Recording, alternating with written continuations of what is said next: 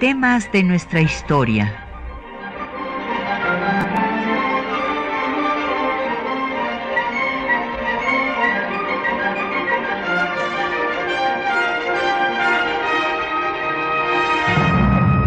Un espacio que difunde el conocimiento del pasado para comprender nuestro presente. Programa a cargo de la maestra Patricia Galeana.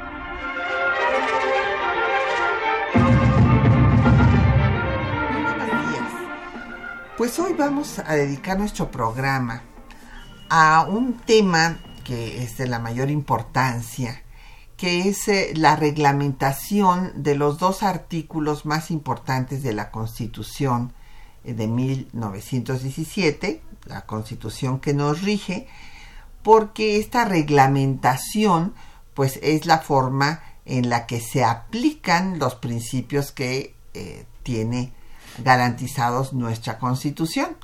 Y justo hace 100 años, el presidente Venustiano Carranza se enfrentó a los diferendos que tenía con el poder legislativo, que no le aprobó las iniciativas para hacer esta reglamentación.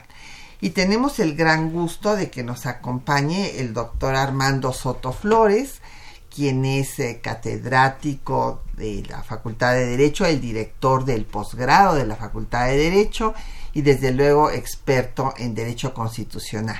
Bienvenido Armando, qué bueno que estás con nosotros. Muchas gracias, eh, doctora Patricia Galeana. Me da mucho gusto de volver a encontrarnos, sobre todo en ese espacio tan importante de la universidad. Gracias.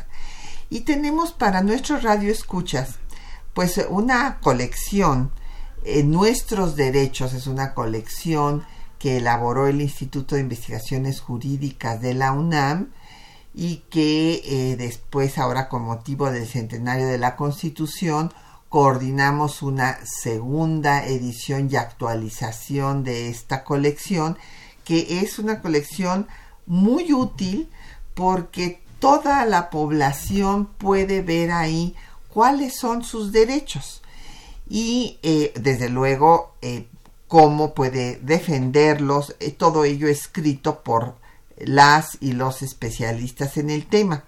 En esta ocasión les vamos a obsequiar las ejemplares que se refieren a derechos de los campesinos. Este está hecho, bueno, pues estos derechos justo fueron los que se estipularon en el artículo 27 constitucional y este volumen lo hace Cecilia Mora. Eh, todos son investigadores del Instituto de Investigaciones Jurídicas. También les vamos a dar Derechos del Trabajador Asalariado.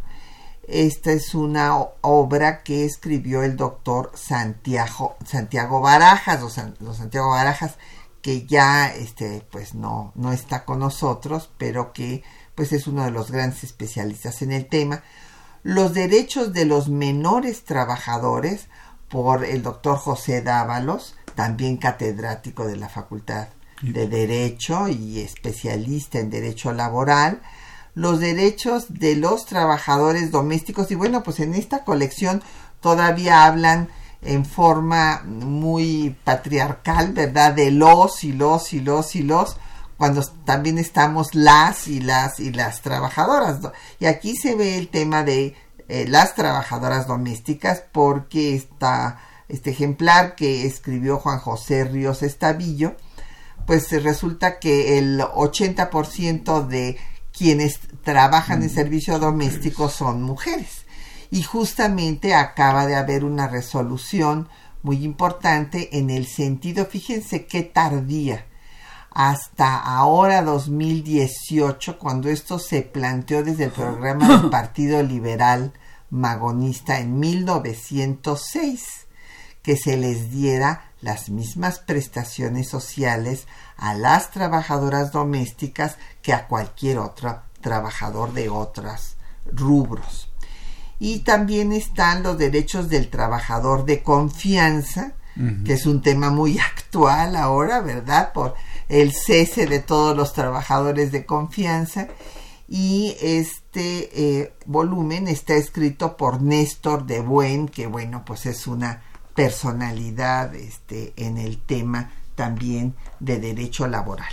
Así es que llámenos, están a su disposición los teléfonos 55 36 89 89, una alada sin costo 01 800 505 26 88, un correo de voz 56 23 32 81 y un, perdón, un correo electrónico temas de nuestra historia arroba yahoo.com.mx nos puede seguir en Twitter por arroba temas historia o en Facebook por temas de nuestra historia UNAM y el programa queda en línea en el www.radio.unam.mx y eh, por favor nada más díganos cuál de los temas es el de su interés para que ese sea el libro que usted venga a recoger, que lo tendría que recoger aquí en Radio UNAM después de las vacaciones.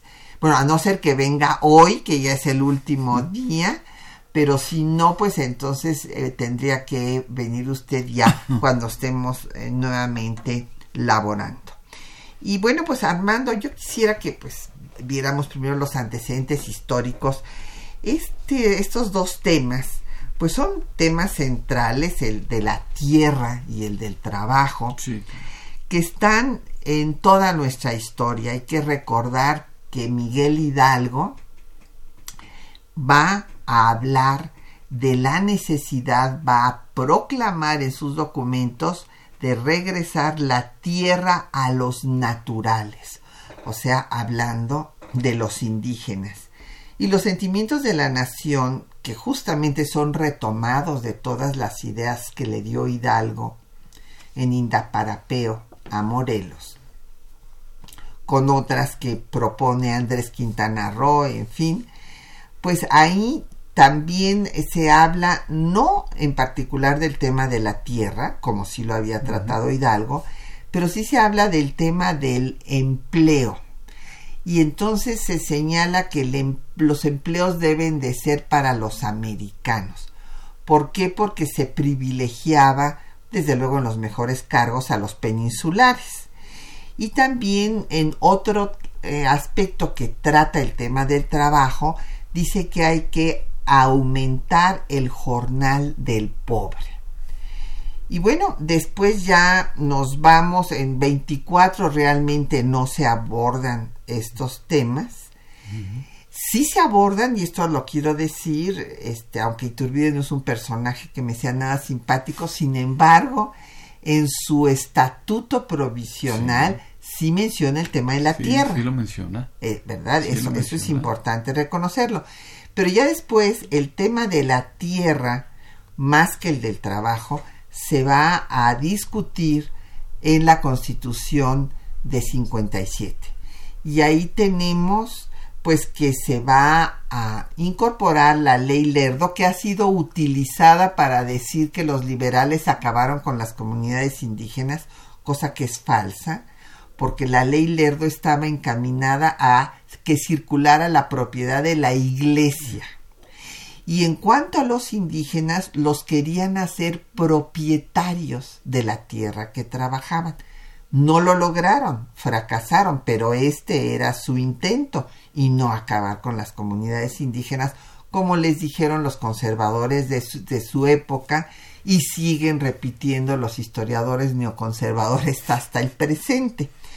Y entonces ahí pues tenemos a Castillo Velasco, a Ponciano Arriaga, a Isidoro Olvera, que dicen cosas importantísimas que yo quisiera aquí mencionar, José María Castillo Velasco, en su voto particular sobre el municipio libre, dice que los problemas sociales de México se deben a la concentración de la propiedad y que si se quiere acabar con los problemas sociales hay que darle tierra a los indígenas. Lo dice textualmente en 1856. Y Ponciano Arriaga, en su voto particular sobre eh, la propiedad, justamente, dice que aun cuando haya muchas constituciones y millones de leyes con eh, derechos abstractos, Toda constitución es letra muerta mientras el pueblo tiene hambre. Y el otro, eh, pues, gran constituyente Isidoro Olvera, habla de que la tierra le pertenece a todos los hombres y que nadie debe tener más de diez leguas. Esta constitución incorpora pues la ley Lerdo, pero le suprime el artículo octavo en donde la ley Lerdo protegía a los ejidos. y no quedaron las ideas ni de Castillo Velasco, ni de Ponciano Arriaga, ni de Isidoro Olvera, que pues fueron una minoría muy avanzada y lo único que sí quedó fue que no podía haber trabajo obligatorio en este sentido hablando de eh, los votos monásticos en donde había un trabajo obligatorio. Yo creo que lo, lo, que acabas de comentar, eh, mi querida Patricia, eh, es, es, fundamental en la historia de nuestro país. Y la lucha de hace más de un siglo, más de un siglo, sobre todo a partir de la constitución del 56-57, pues se sigue repitiendo, se sigue repitiendo. Es por eso la gran controversia que se ha realizado a partir de la llegada del actual presidente, de Manuel López Obrador, en el sentido de que busca pues que exista un mayor equilibrio, porque, a ver, hay un principio que sí nos va a llamar la atención. Quien tiene riqueza busca mayor riqueza, eso es definitivo. Busca mayor riqueza. La bendición de la Constitución del 17, con, tanto con el artículo 27 constitucional como con el 123, era precisamente para detener el ejercicio del poder económico. Esa es una de las razones fundamentales, definitivamente. Eh, yo, en el fondo, te quiero comentar que soy carrancista por excelencia, porque además soy coahuilense. De Coahuila, pues sí. Soy coahuilense y eh, Carranza tenía proyectado, por supuesto, en varias legislaciones secundarias, proteger los intereses tanto de los trabajadores como de los campesinos. Lo que sucede que algunos diputados constituyentes, que podríamos calificarlos como muchos los califican como jacobinos, parecido a los de la Revolución Francesa, pues eh, deseaban que se plasmara en la Constitución para que no fueran a ser derogados con tanta facilidad. Claro. Con tanta facilidad, eh, eh, porque, repito, quien tiene poder económico invariablemente eh, buscan mayor poder económico y lo que menos les interesa es la clase, digamos, pobre. Proletaria. La, clase proletaria, es lo que menos les interesa, ¿no? Este, yo creo que esos son elementos eh, claves de la constitución del 17 y extrañamente, bueno, pues esto es un ir y un venir. ¿Cómo se inicia este, este gobierno carrancista y finalmente eh, cómo acaba, cómo acaba eh, el, el, sexenio pasado, en donde se establecieron algunos mecanismos en donde se le da vuelta a la protección de los trabajadores y a la protección de incluso de los propios campesinos con el objeto de ya no más repartición de tierras, y, no mayores prestaciones económicas a los trabajadores. Crean empresas subalternas, que si queremos llamarles, este, que contratan a los trabajadores para que los que los emplean no paguen. Sí, eso es terrible. el, outsourcing, como ese, es, el outsourcing, ese es el término. Sí, sí, sí, Ese es el término. Y bueno, y, y con eso pierden sus derechos los trabajadores. Claro y cómo este, la gran lucha que se da ahorita entre el Poder Ejecutivo y el Poder Legislativo y el Poder Judicial, pues está eh, eh, rascándole mucho a las heridas, a las heridas de los que, de, de la burocracia que más gana, que en este caso, hay que reconocerlo, es el Poder Judicial. Es el Poder Judicial. Y viene un debate constitucional de quién tiene la razón no me refiero solamente a la razón jurídica, sino a la razón social, a la razón moral, sobre todo. O sea, no se puede concebir que un integrante de un órgano de gobierno gane eh, arriba de los 300 mil pesos. Es más, es mucho más de los 300 mil pesos. Yo hice las cuentas, son como 550 mil pesos por toda la cantidad de prestaciones, que hay, de prestaciones que hay. Y es el gran debate que todavía no sé finalmente cómo va a terminar.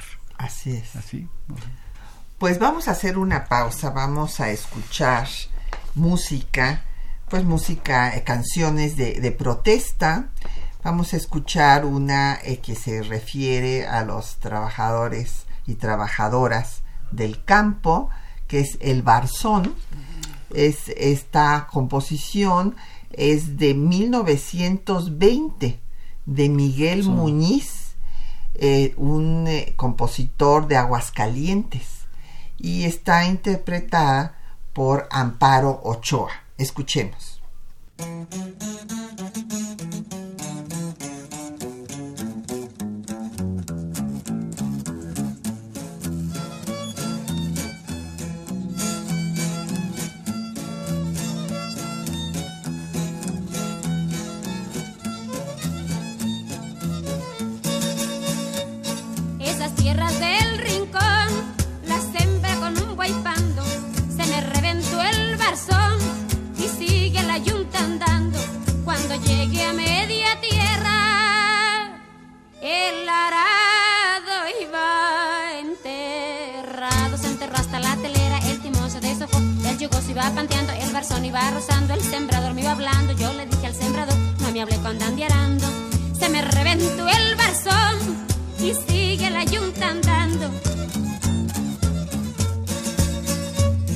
Cuando acabe de piscar, vino el rico y lo partió. Todo mi maíz se llevó, ni para comer me dejó. Me presenta aquí la cuenta, aquí debes 20 pesos de la renta de unos bueyes, 5 pesos de magueyes, una nega, tres cuartillos de frijol que te prestamos, una nega, tres cuartillos de maíz que te habilitamos, 5 pesos de unas fundas, 7 pesos de cigarros, 6 pesos no sé de qué. Pero todo está en la cuenta, más de los 20 reales que sacaste de la tienda. Con todo lo maíz que te toca, no le pagas a la hacienda, pero cuentas con mi tierra para seguirla sembrando. Ahora vete a trabajar, pa' que sigas abonando. Nomás me quedé pensando, sacudiendo mi cobija, haciendo un cigarro de hoja que patrón tan sinvergüenza. Toy más se llevó para su maldita troje. Se me reventó el barzón y sigue la yunta andando.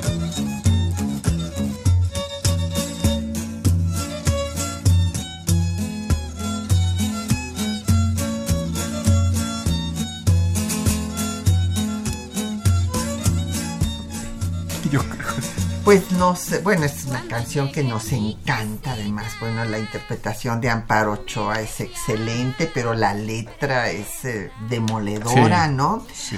Hablando justo de, de esta situación en la cual eh, pues la concentración de la riqueza multiplica la pobreza. Ese, es, el, Ujú, ese es el tema, ¿no? Ese es el punto. Y entonces, bueno, pues ahí lo oímos como los campesinos pues viven endeudados y, y, pues eh, trabajan para pagar las deudas, o sea, Sí. y es volver a, a la esclavitud de antaño o al peonismo, como le llama Luis Cabrera, autor de la ley agraria de Carranza, justamente Sí, de sí, eh, enero de 1915. Y ya nos llegaron una bola de preguntas, así es que vamos a darles paso. Don Efren Martínez, de la Gustavo Amadero, nos dice que en qué consisten las reglas de los dos artículos. A ver, don Efren. En, en la Constitución normalmente tiene dos partes, la parte de principios, de declaración de Sí. principios y la parte orgánica Así de es. cómo se organiza el es. Estado. Pero en la declaración de principios, pues se, se pone, por ejemplo, en el artículo 27, que la nación es la propietaria del suelo y del subsuelo, porque esto lo habían es. cambiado los porfiristas. Sí. Los porfiristas les habían dado la propiedad del subsuelo a los que tenían el suelo, entonces las- los extranjeros se habían adueñado del petróleo. Ese fue el, el punto fundamental de, de, De esta- de- la reforma constitucional. La propiedad le corresponde originariamente a la nación. Así lo dice el, el- el inicio del 27 constitucional. Pero tiene que haber una ley reglamentaria para decir cómo va a hacerse realidad ese principio. Sí. Y entonces, para hacer la ley reglamentaria respecto a lo del petróleo, don Efren, para ponerle a usted el ejemplo, pues hubo muchísima oposición, porque imagínese, en el gobierno de Carranza se ampararon 200, bueno, se inconformaron primero y luego hubo Sí. amparos, y que en el gobierno de Obregón ganaron sus amparos. 277 empresas protestaron y rechazaron el artículo 27 constitucional, señalando la no retroactividad de las leyes y que a ellos les habían dado las concesiones en el gobierno de Porfirio Díaz y no se las podían quitar.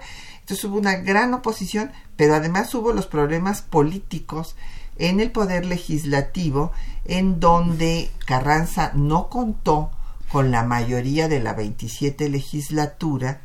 ¿Por qué? Porque ya la lucha por la sucesión presidencial hizo que hubiera una mayoría de simpatizantes de la candidatura de Obregón Sí, que Carranza no quería porque era un civilista que quería poner a Ignacio Bonillas, el que fue embajador en Estados Unidos, y pues Obregón contaba con toda la popularidad, el carisma, y además pues era el general invicto de la Así es. revolución, que finalmente todos dejaron solo a Carranza Sí, y se fueron con Obregón. Sí. Y entonces, esas son las leyes reglamentarias, don Efren, las que aterrizan, por decirlo con otras palabras, los principios que establece la Constitución para que puedan operar. Sí, ahora es, es importante este, eh, recalcar lo siguiente, este, maestra. Eh, tanto Madero como Carranza toman una decisión por lo que respecta a la industria petrolera, porque no pagaban absolutamente nada. De impuestos nada. ni de nada, sacaban Entonces, todo. Carranza establece un impuesto Exacto. y yo tengo la impresión Bueno, que... lo inicia Madero y por eso sí, lo claro. derrocan en Sí, realidad. Lo, lo inicia Madero, pero a la llegada de Carranza lo ratifica Y lo aumenta. y lo aumenta. Entonces, gran parte de, la, de las empresas, sobre todo, eran norteamericanas, eran holandesas y- Inglesas e inglesas, si no mal recuerdo. Y este, estas empresas se, se negaban rotundamente a pagar ningún centavo por barril de, de- de petróleo. Y Carranza comienza a presionar y los obliga. Y tengo yo en el fondo la impresión que además de la lucha presidencial, de la lucha presidencial, eh, estaba la lucha de los dueños de Sí, la claro. industria petrolera. Sí, desde luego. Bueno, pues ahí directamente Henry Lane Wilson, representante del gobierno de Taft, va a fraguar el derrocamiento de Madero en la propia embajada. Sí.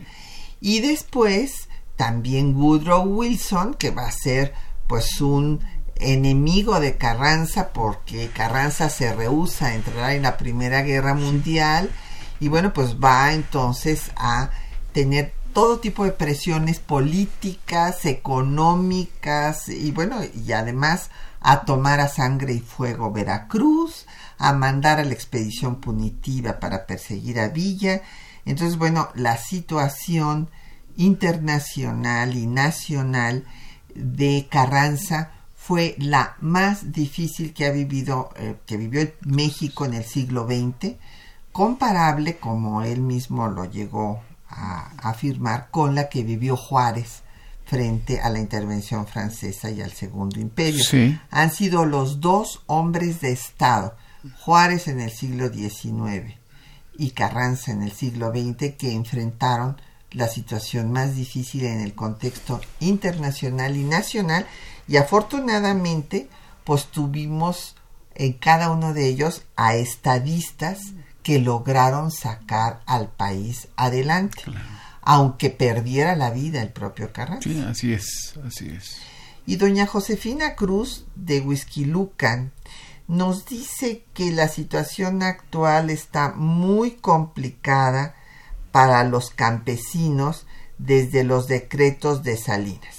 A ver, doña Josefina, el artículo 27 constitucional, como dijimos, pues va a retomar el tema de la tierra que está desde el inicio de la vida independiente de México, se acaba el latifundismo, se va a repartir la tierra, nuestro país va a ser el dueño del petróleo, pero para hacer la ley reglamentaria va a pasar mucho tiempo porque no la pudo hacer Carranza, no la pudo hacer Obregón y la va a tener Calles. Calles será el que haga la ley reglamentaria del artículo 27 constitucional.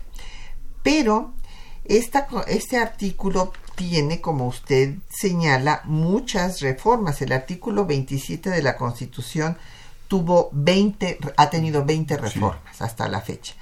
Y en efecto, en 1992, en el gobierno de Carlos Salinas, se reformó este artículo estableciendo que los ejidatarios o comuneros podían asociarse con terceros para otorgar el usufructo de las tierras. Y esto es lo que eh, me gustaría que comentara el doctor Soto Flores para ver este el punto de vista de doña Josefina en esta materia de que le parece que esta reforma fue eh, causante de un perjuicio para los campesinos. Eh, hay una en, en, el manejo de, de, la filosofía política y de la teoría de la Constitución, hay una teoría que se llama la teoría del péndulo, así se llama, teoría del péndulo. Y la realidad es que a partir de la llegada, incluso hay que decirlo con claridad, de Miguel de la Madrid, ¿sí? El, el péndulo comienza a inclinarse hacia la derecha.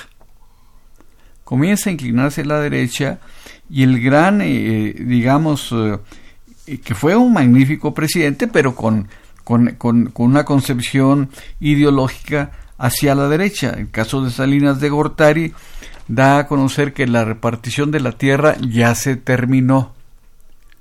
Ya no hay repartición de tierra porque no hay que repartir, según Salinas de Gortari. Y es cuando se crea el Tribunal Agrario, y en donde se llevan a cabo todos los litigios relacionados, relacionados con eh, el, control fundamentalmente político, jurídico, social de las tierras.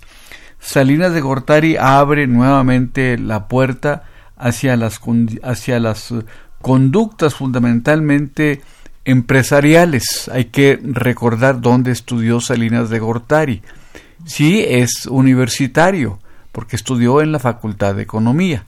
Es universitario, pero años posteriores eh, sus estudios los hizo en la Universidad de Harvard.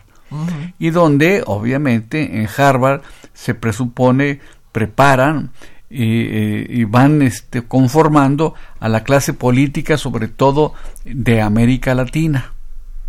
Entonces ahí es donde comienza a... Antes esa clase política se formaba aquí en nuestra universidad. Se, se formaba en nuestra universidad y para bien o para mal, lo quiero yo también este, afirmar, afortunadamente, afortunadamente los nuevos dirigentes del país son de la universidad. Sí. Tanto la presidencia de la República como la jefa de gobierno de la Ciudad de México, como el secretario de Educación Pública, como la secretaria de Gobernación, que es también de la Facultad de Derecho, fue maestra en la, Facultad de Derecho, una gente muy responsable, muy seria, en la Facultad de Derecho. Entonces, eh, la situación de los campesinos, donde ya los campesinos, si se ponen de acuerdo, pueden incluso vender sus, tierras. pues vuelve otra vez a, ir resurgiendo eh, el control de la propiedad en manos de los que más tienen. Pero como lo acabas de comentar, un país de muy pocos, muy pocos, muy, muy ricos, pero un país también impresionantemente de gente muy pobre, muy miserable, en un ambiente muy violento, no hay día en donde no tengamos 10, 15 o 20 ah, muertos. Es una tragedia impresionante. Entonces, vuelvo a lo mismo, el péndulo ya no está a la derecha. Así es. Lo supongo. Ya no está a la derecha. El péndulo está girando hacia la izquierda, hacia la izquierda y que sea para bien de la nación. A eso deseamos todas y todos, porque en efecto eh, la concentración de la riqueza, pues sí, ha llegado a verdaderos excesos. Vamos a hacer una pausa para escuchar los textos que les hemos seleccionado para esta mañana, donde van a oír ustedes pues el proyecto de ley reglamentaria que presentó Carranza al artículo 27 que había sido elaborada por Pastor Rue y por Alberto J. Pani y que no fue aprobada por el legislativo por las diferencias políticas y por la oposición obviamente de las propias empresas mm. petroleras. Después veremos cómo Calles logra la ley reglamentaria y esto pues es importante decirlo, declara a la industria petrolera de utilidad pública, eh, que es prioritaria, y después sobre el artículo 123 eh, desde la Constitución de 17 hasta 1929, los estados fueron los que estuvieron dando las leyes laborales y fue hasta 1931 cuando se decidió que hubiera una ley federal del trabajo que en realidad fue la ley reglamentaria del artículo 123 constitucional. Escuchemos.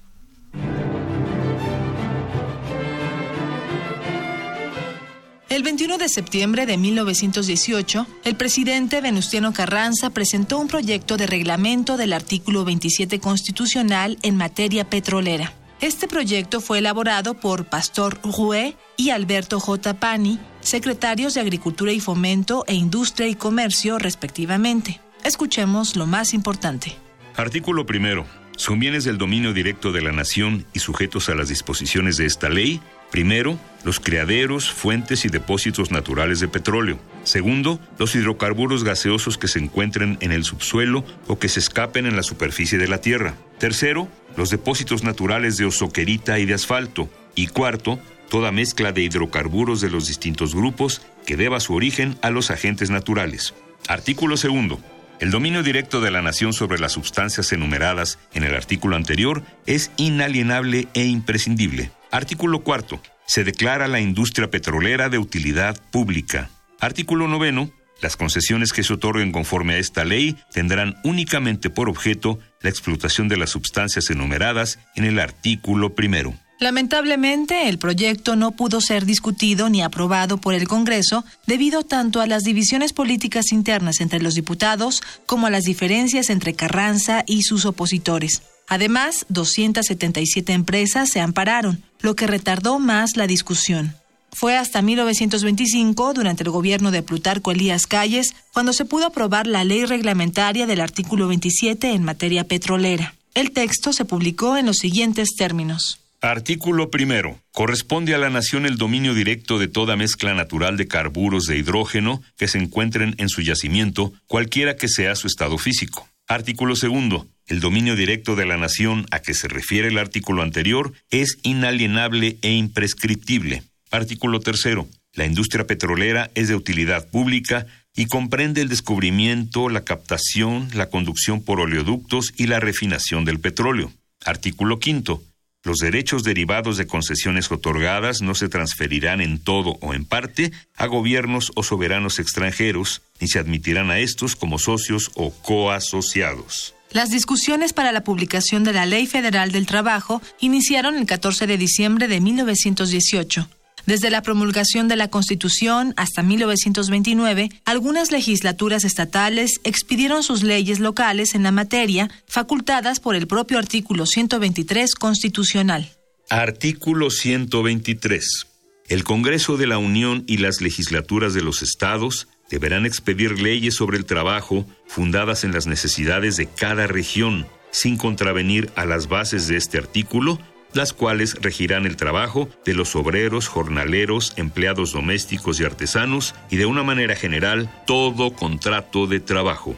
Sin embargo, el 6 de septiembre de 1929 se reformó la Constitución para establecer la facultad del Congreso para expedir las leyes del trabajo reglamentarias del artículo 123 constitucional y se suprimió la facultad de que las legislaturas locales expidieran leyes del trabajo. Finalmente, el 28 de agosto de 1931, se expidió la Ley Federal del Trabajo, que de hecho fue la primera ley federal reglamentaria del artículo 123 constitucional.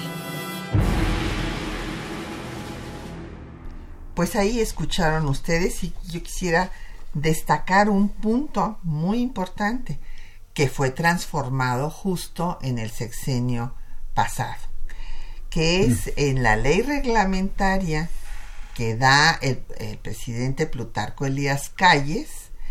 Eh, bueno, había habido iniciativas previas, como les dije, con Carranza que no pasaron, con Obregón que tampoco pasaron y con Calles ya fue aprobado por el legislativo y ahí se establece que no van a ser otorgadas concesiones a extranjeros.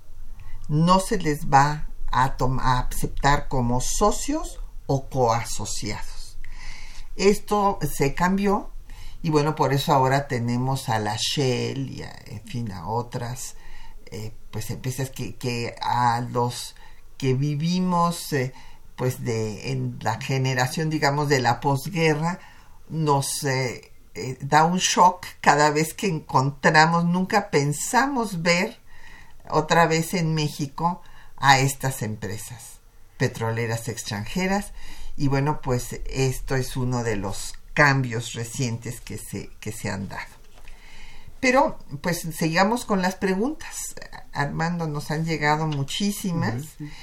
Eh, don Jorge Virgilio eh, me pregunta esa, me la pregunta a mí, me dice que qué me parece pues la posición de Ignacio Ramírez en el constituyente 56. Muy importante, don Jorge Virgilio, me faltó mencionarlo a él, evidentemente, fue un defensor de las comunidades indígenas y de los derechos de las mujeres. Fue el único que dijo que no podía haber ninguna legislación ni constitución eh, realmente completa si no se contemplaban y garantizaban los derechos de las mujeres y de los niños. Y este tema pues quedó pendiente. Lamentablemente se quedó en 57, pero pues como les digo, no tuvieron mayoría, a pesar de que era un constituyente donde hubo liberales tan destacados, pero a la hora de la votación esto no quedó en la constitución pero muy importante la, la, acción del nigromante don Jorge Virgilio en estos temas. Qué bueno que lo recordó usted. Don Daniel Gómez Lezama, de Álvaro Obregón, pregunta que si aparte de Carranza hubo quienes propusieran la reglamentación para la Constitución. Sí, desde luego. Se necesitaba esta reglamentación para que la Constitución se pusiera en práctica, fuera una realidad y no se quedara nada más en eh, pues estos derechos abstractos que decía el mismo Carranza dijo que la Constitución de 57 en muchos aspectos se había quedado como derechos abstractos y que no había aterrizado y precisamente para eso se necesitan las leyes reglamentarias. Don Agustín Mondragón de la Cuauhtémoc dice que si el es una pregunta que si el neoliberalismo viola la Constitución porque le da más importancia a las leyes reglamentarias o secundarias que a la constitución. No es que pueda este tener eh, vamos podemos o no estar de acuerdo yo tampoco estoy de acuerdo con las políticas neoliberales pero eh, son cosas distintas y la constitución eh, y las leyes pues tienen que ser respetadas sí por supuesto ahora sí es muy importante lo que comenta eh, lo que comenta mm, Agustín Mondragón. Y es importante porque, porque volvemos a, a, a, a, pensar y a plasmar de cómo las fuerzas políticas y sobre todo las fuerzas económicas, sobre todo las fuerzas económicas eh, que están en, dentro del neoliberalismo, pues en el fondo, en el fondo eh, los eh, gobernantes, algunos de ellos, volvemos a repetir, algunos de ellos comenzaron a inclinarse hacia una concepción económica eh, neoliberal, olvidándose que la razón de ser de la propia revolución mexicana era acabar con el control total y absoluto de las tierras, fundamentalmente de las tierras, y el abuso continuo y permanente de los propios trabajadores. Tan es así que tenemos eh, eh, eh, tanto en Veracruz y en y en y, no recuerdo si es Baja, Baja no, fue Chihuahua si no mal recuerdo violaciones impresionantes a los propios trabajadores por eso el, la idea de que tengamos un mediador y sí me llama la atención porque se acaba de llevar a cabo una, una reforma constitucional precisamente eh, muy reciente donde ahora va a ser el Poder Judicial quien va a, a, mediar, se presupone a mediar en, las, en las relaciones laborales. Así es, porque antes en el Tribunal de Conciliación y Arbitraje el Estado era un mediador eh, y esto se acabó en el sexenio pasado. Es, ese es el punto, o sea, el por qué un mediador porque tiene, tendría que haber un equilibrio entre, entre el capital y el trabajo. Tenía que haber una, una, alguien que pudiera ir equilibrando esas fuerzas tan, tan terribles. Ahora yo espero, y todo el mundo deseamos, que esos tribunales que se supone van a ser, van a estar capacitados y preparados eh, eh, para llevar a cabo primero una, una, una forma de mediación al principio una forma de mediación otra vez entre ambos sectores y posteriormente si no hay mediación pues el tribunal va a tener que resolver o a favor del capital o a favor del trabajador. Esperemos que el Poder Judicial tome el, el papel, el papel que le corresponde para proteger sobre todo a los sectores más desposeídos. Porque el capital, lo volvemos a repetir, este no le no le interesa Sumar más capital. Sí, sí, lo, que le interesa es hacer más capital y más capital, pues bueno, es, es es absurdo que en un país tan pobre tengamos a los hombres más ricos del mundo. Es absurdo, pero así es. Así es. Y eso es lo que es el neoliberalismo, porque yo quisiera aclarar, a, a veces estos conceptos los usamos, pero no reflexionamos realmente sobre su significado. Y hay una gran diferencia entre el liberalismo mexicano del siglo XIX, que está construyendo al Estado nacional y lo está independizando de la Iglesia y del ejército, y el neoliberalismo del siglo XX y XXI, que lo que ha buscado es debilitar al Estado. El Estado se ha, eh, pues decía que estaba muy obeso, lo han adelgazado, pero lo adelgazaron al máximo para que no interviniera en los asuntos económicos y el Estado mexicano dejó de ser como lo había sido durante eh, pues, los eh, gobiernos emanados de la revolución en, en 1917, así lo establecía, la constitución un Estado benefactor. Era un Estado social de derecho. Fue por eso, y aquí me gustaría recordar las palabras de Cravioto porque me parecen muy importantes. Cravioto, Alfonso Cravioto, dijo en el constituyente de 17 que así como Francia tenía la gloria de haber hecho su revolución la Declaración de los Derechos del Hombre y del Ciudadano, que lamentable no, no, hicieron los de la mujer y la ciudadana, ahí guillotinaron a Olimpia de Bush, pero sí los del hombre y el ciudadano, que es la primera generación de los derechos humanos. Bueno, pues, dice Cravioto, México, la constitución mexicana será la primera del mundo en establecer los derechos de los trabajadores. Bueno, es importante porque, eh, y sobre todo en la época en que estábamos viviendo, eh, surge, surge un estado de democracia social.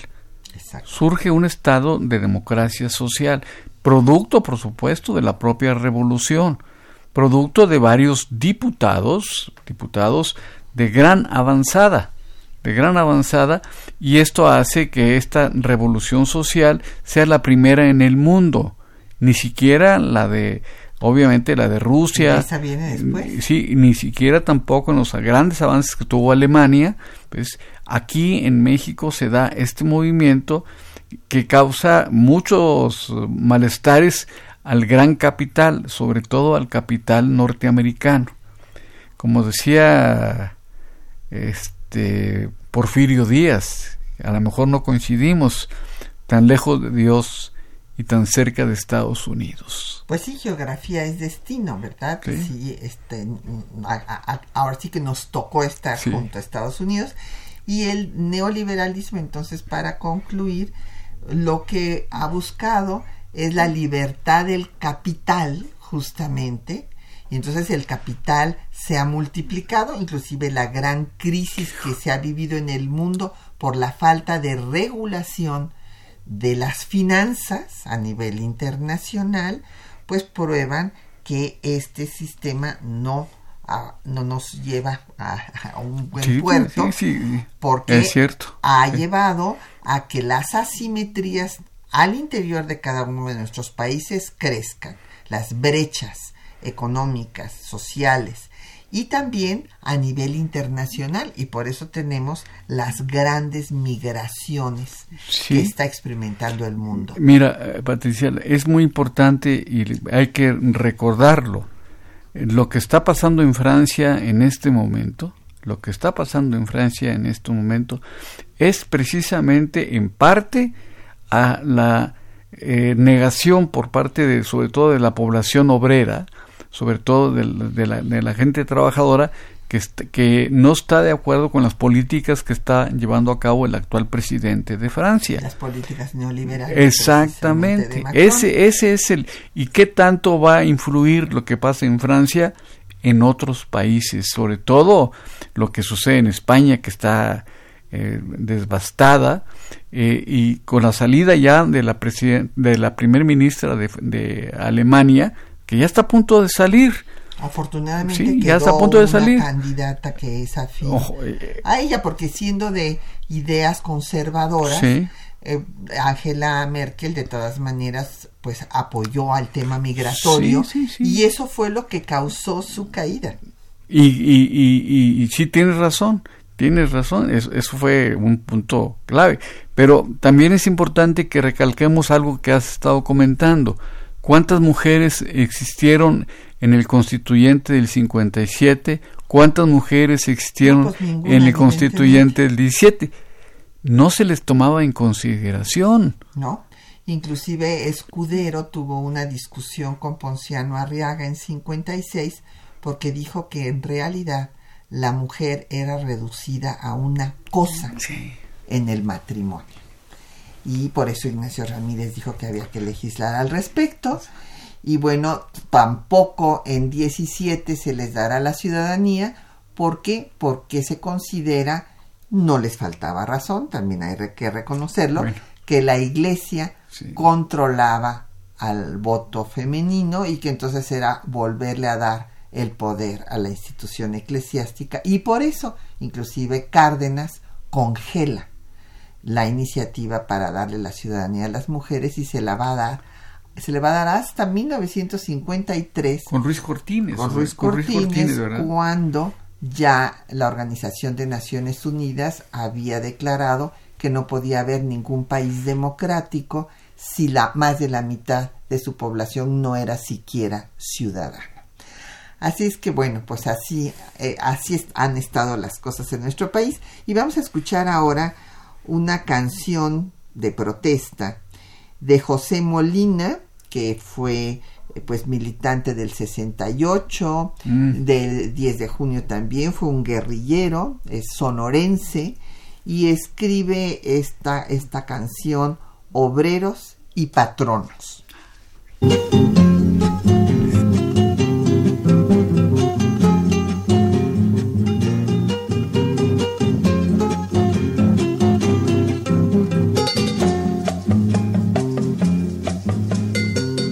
Otra cosa que trabajar.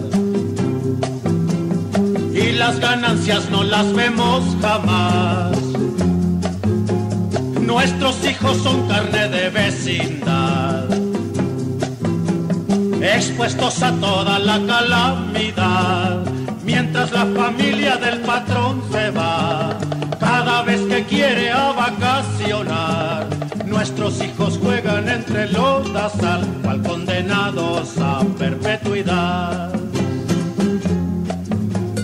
Si nosotros generamos producción, que es la base de toda felicidad, porque no tenemos oportunidad de obtener tan solo una buena ración, nos dicen que es por el bien de la nación, que la patria exige amor y abnegación. Habría que saber que entienden por amor y desde luego por abnegación.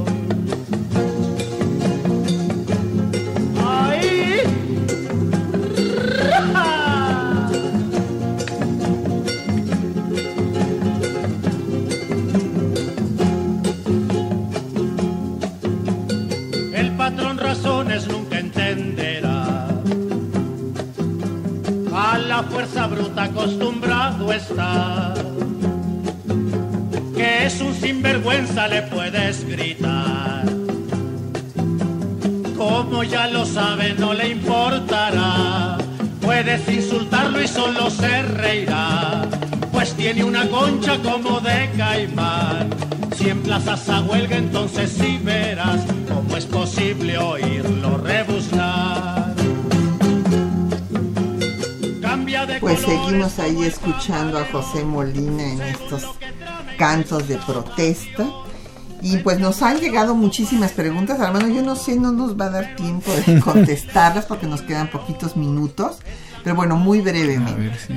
Don Javier Guerra de la Benito Juárez dice que eh, la Constitución de 17 habla de los derechos del hombre en sentido universal y no con perspectiva de género.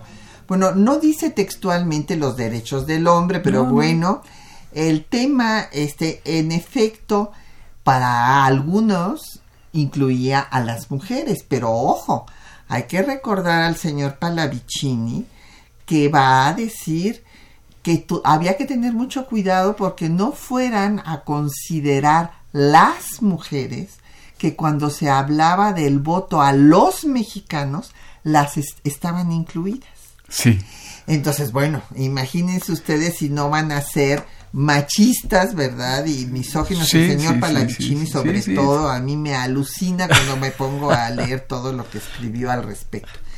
Entonces, este, pues sí, había una política y una cultura, y esto es importante entenderlo, don Javier, es una cultura patriarcal, en la que hombres y mujeres aceptan esta idea absolutamente errónea, eh, que viene desde ideas filosóficas, eh, jurídicas, políticas, de que el hombre nació para mandar y la mujer para obedecer. Y de construir esta cultura, pues nos ha costado muchísimo trabajo Ahora, y que- seguimos luchando ver, en ello. Sí, yo creo que vale la pena que, que recalquemos algo que a mí me pareció excelente, sobre todo en el artículo tercero constitucional. Es decir, eh, el haber establecido una educación laica, para mí fue, fue clave. Para empezar a li- la liberación de la mujer. Exactamente. Claro, claro. Totalmente de acuerdo. Don Jesús Ríos, de la Miguel Hidalgo, dicen que quien hizo, quienes hacían la redacción de las leyes reglamentarias. Bueno, como mencioné, eso hubo muchos proyectos, don Jesús, el proyecto que presentó Carranza para la ley reglamentaria del artículo 27 lo redactaron Pastor Rué y Alberto J. Pani. Pero ah, pues cada eh, proyecto de ley reglamentaria de cada presidente, cada iniciativa, pues tiene diferentes redactores. José Enrique Camacho de la Miguel Hidalgo dice que cómo se regula el personal doméstico. El personal doméstico debe de tener las mismas prestaciones que cualquier otro trabajador o trabajadora de cualquier lado. En eso me da gusto que ya se haya decidido. Sí, la, Corte ya estableció jurisprudencia al respecto. Así es. Ya, y, sobre todo porque, bueno, es eh, invariable de que tiene que haber protección Seguro, eh, seguridad social. Y seguridad social para las mujeres. Es, eso es clave, que se les dé su aguinaldo, que se les den sus vacaciones, etcétera. Que se les cubran sus enfermedades, en fin, todas las prestaciones que tiene cualquier trabajador en, en una fábrica o en otro lado. Don Rafael del Valle de la Miguel Hidalgo, eh, pues sobre el tema, son varias preguntas en, en esta controversia entre el actual presidente de la República y el Poder Judicial, eh, tanto don Rafael del Valle como Juan Carlos Morales de Naucalpan, como José Morán Guzmán de la Gustavo Madero, todos están muy preocupados por ese tema. Voy a leer sus comentarios para que después el doctor Soto Flores nos haga también el suyo. Don Juan Carlos Morales eh, y esta es una pregunta directa para, para ti, Armando. Dice, la controversia constitucional que tiene el presidente con la constitución. Ah, sí, aquí es controversia. Bueno, el presidente con la constitución. ¿Qué pretende? ¿Cuál es la razón? ¿Es supremacista? ¿Intenta dar un golpe de Estado? Ese es un comentario de Juan Carlos Morales. Jorge Morales Guzmán Dice, dada la situación actual del conflicto entre el Poder Judicial y los otros poderes, ¿qué podemos, eh, ¿cómo podemos comparar esto en situaciones del pasado? Fíjese usted que nunca, que yo sepa, eh, pues en la historia del mundo, del mundo, no solo de México, nunca se había dado un enfrentamiento entre el Poder Ejecutivo y el Poder Judicial. Los enfrentamientos aquí en México acabamos de ver el de Carranza, por ejemplo, se habían dado entre el poder legislativo y el poder ejecutivo, pero no entre el poder judicial y el poder, o, más bien entre el poder ejecutivo y el poder judicial. Y don Rafael del Valle en esta situación comenta que si la solución sería que el ejecutivo reconozca que se equivocó al bajar los sueldos al Poder Judicial por los derechos adquiridos que tienen pues estos trabajadores y otros trabajadores al servicio del Estado. Y ahora es tu comentario, Hernán. Bueno, es, es un debate ahorita que se está dando en todos los círculos sociales, en la universidad incluso se ha comentado hasta dónde esto puede influir en, en bajar los sueldos en bajar los salarios de, la de la sí de la UNAM parece ser que, que van a ser respetados esperemos que sí sea pero el conflicto eh, político que hay ya no solamente entre el poder judicial y el presidente de la República sino también con el Congreso de la Unión tanto con la Cámara de Diputados como con la Cámara de Senadores. Bueno, como Morena tiene mayoría en las dos cámaras, entonces el legislativo ahora está unido al ejecutivo y entonces están enfrentados ejecutivo y legislativo en contra del judicial. Es un, es un conflicto que yo no recuerdo históricamente en el siglo XX que se haya dado, ni siquiera ahora a inicios del siglo XIX. Eh, eh, no se había dado la lucha hasta que no abrieron la puerta, sobre todo en la parte salarial, tanto de los jueces como de los magistrados, como de los ministros de la Corte. Pero ahora que abrieron la puerta, eh, yo siento incluso socialmente una animaversión terrible, terrible y sí, sí preocupa eh, contra los ministros de la Suprema Corte de Justicia de la Nación. ¿Por qué razón? porque ellos mismos ya este, han comentado la, el sinnúmero de prestaciones que tienen en un país de una gran pobreza y parece ser que parece ser que obviamente ni el Congreso ni el, ni el presidente de la República está de acuerdo. Aquí la contradicción hay entre dos preceptos. El artículo 127, donde señala con claridad que nadie debe ganar más de lo que gana el presidente de la República, y por supuesto un precepto, no recuerdo si es el 94 o 95, donde no pueden ser disminuidos los salarios de los integrantes del Poder Judicial. Entonces ahí la lucha va a ser pues sí, porque hay que modificar esto. tiene hay que, modificar. la constitución porque ahorita se está violando la constitución. Exactamente. Ah, este, la, ley de disminución de salarios está contradiciendo lo que dice la constitución y ahí sí estamos perdidos si no se respeta la constitución porque entonces no tendremos un Estado de Derecho y entonces adiós democracia. Totalmente de acuerdo. Y, este caeremos en el caos. Tendrían que reformar la constitución para lograr lo que quiere Obrador. Ahora, la van a, la van a reformar, eso es lo de menos. Ahora, recordemos un fenómeno. Ya nos tenemos que despedir, pero bueno, pero, pero a ver, termina. Recordemos el fenómeno de Cedillo. ¿Qué hizo Cedillo cuando llega a la presidencia de la República? lo primero que hace es prácticamente desaparecer a la Suprema Corte de Justicia. La desapareció. La desapareció. y, sí, sí, porque... Ah, sí, es un antecedente histórico claro, importante. Claro, claro. Sí, y ahí reformó la Constitución, disminuyó el número de ministros y definió quiénes iban a ser los integrantes de la Corte. El presidente de la República. Sí, y eso, eso, eso no este, estuvo bien hecho, pero a mí hay una cosa que me preocupa mucho y con eso ya nos tenemos que despedir, que es eh, la violencia que se está desatando. terrible. O sea, eso me parece muy mal de todo mundo. O sea, esto de que ahora todos crean que todos los miembros del Poder Judicial son unos sinvergüenzas y que los apedreen y que, en fin, eso, eso por favor, eh, señoras, señores, eso eh, este, no es de un pueblo civilizado ni democrático. El que haya habido esta situación, muchos de los miembros del Poder Judicial, vamos, ni siquiera ellos aprobaron tales salarios, así, así, así se vinieron dando las cosas. Y entonces, además, repito, son derechos adquiridos y ahí la Constitución los protege.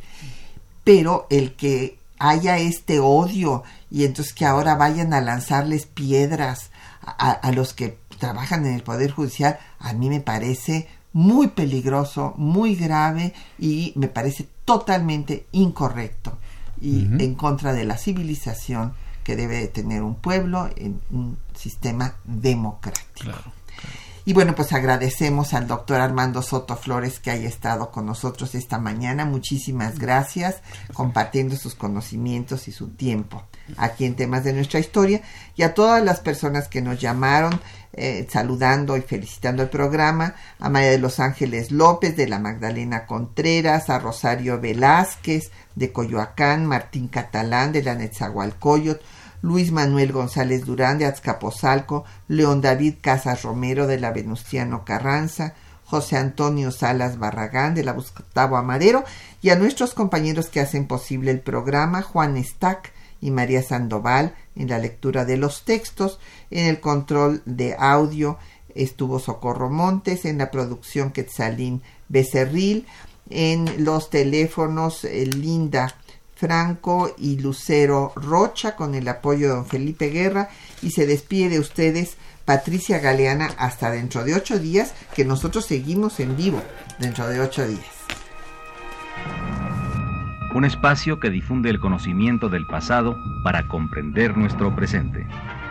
Programa a cargo de la maestra Patricia Galeana.